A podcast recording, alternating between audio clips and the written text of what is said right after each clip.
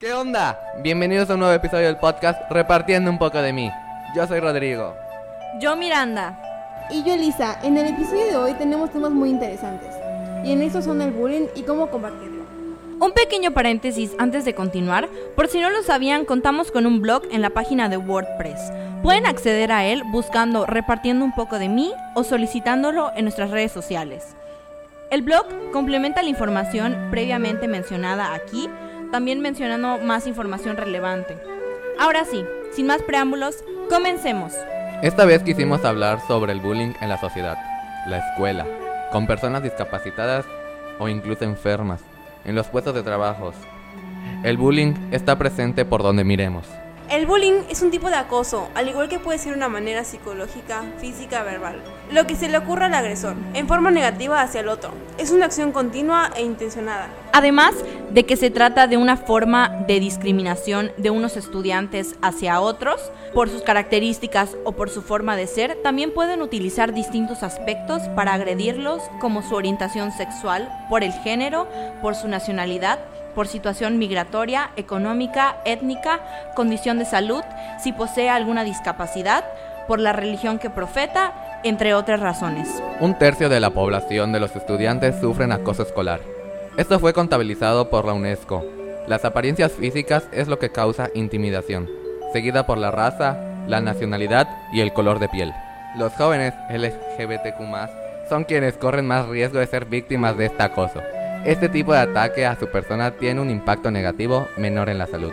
Impacta en la calidad de vida y en el rendimiento académico de los niños. A la par de esto, se ve una baja de confianza y autoestima. Y con esto concluimos nuestro primer apartado. Pasemos con el segundo. Nuestro segundo segmento se llama Alto al Bullying. El bullying es un tema delicado, ya que afecta a personas psicológica o físicamente. Pero aunque sea un tema delicado, hay que tratarlo porque ese tipo de agresión afecta mucho a la víctima, pudiendo dejar secuelas a largo plazo de tal manera que si está muy presente o es muy fuerte, pudiendo marcarles por el resto de sus vidas. ¿Se puede parar el bullying? Claro que sí, no es fácil, no es de la noche a la mañana, pero sí se puede. Hay distintas formas de frenarlo, dependiendo de la perspectiva o en la posición en la que te encuentres. Mucha gente hoy opina sin fundamentos, y no está mal, ya que está en nuestro derecho poder hacerlo. Lo que sí está mal es opinar en base a creencias. Para poder hacerlo correctamente, tenemos que informarnos, indagar para poder formar una opinión basada a información correcta y completa. Si presencias un acto de bullying, ¿qué puedes hacer? Una de las cosas que puedes hacer es acercarte a hablar con la persona o las personas afectadas. De esta manera puede que descubras cómo poder ayudarlos y que sea más fácil para ellos salir de este mal momento que los persigue. El simple acto de hablar con ellos es de gran ayuda. En este mundo existe gente que sí quiere ayudar. No solo existe gente que piensa en sí misma y en nadie más. Si quieres ayudar a alguien, hazle notar tu interés por querer.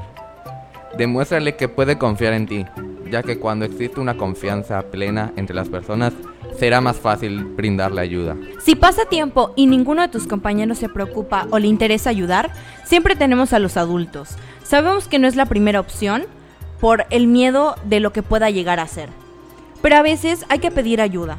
No tiene nada de malo, no te hace débil. Cuando alguien te ayuda, facilita todo y te hace mucho más fuerte, ya que hace más fácil el sobrellevar las cosas, y más cuando es un adulto que tiene la madurez para aconsejarte. Si estás cansado del acoso hacia tu persona, confróntalo, pero no confrontaciones agresivas ni ofensivas.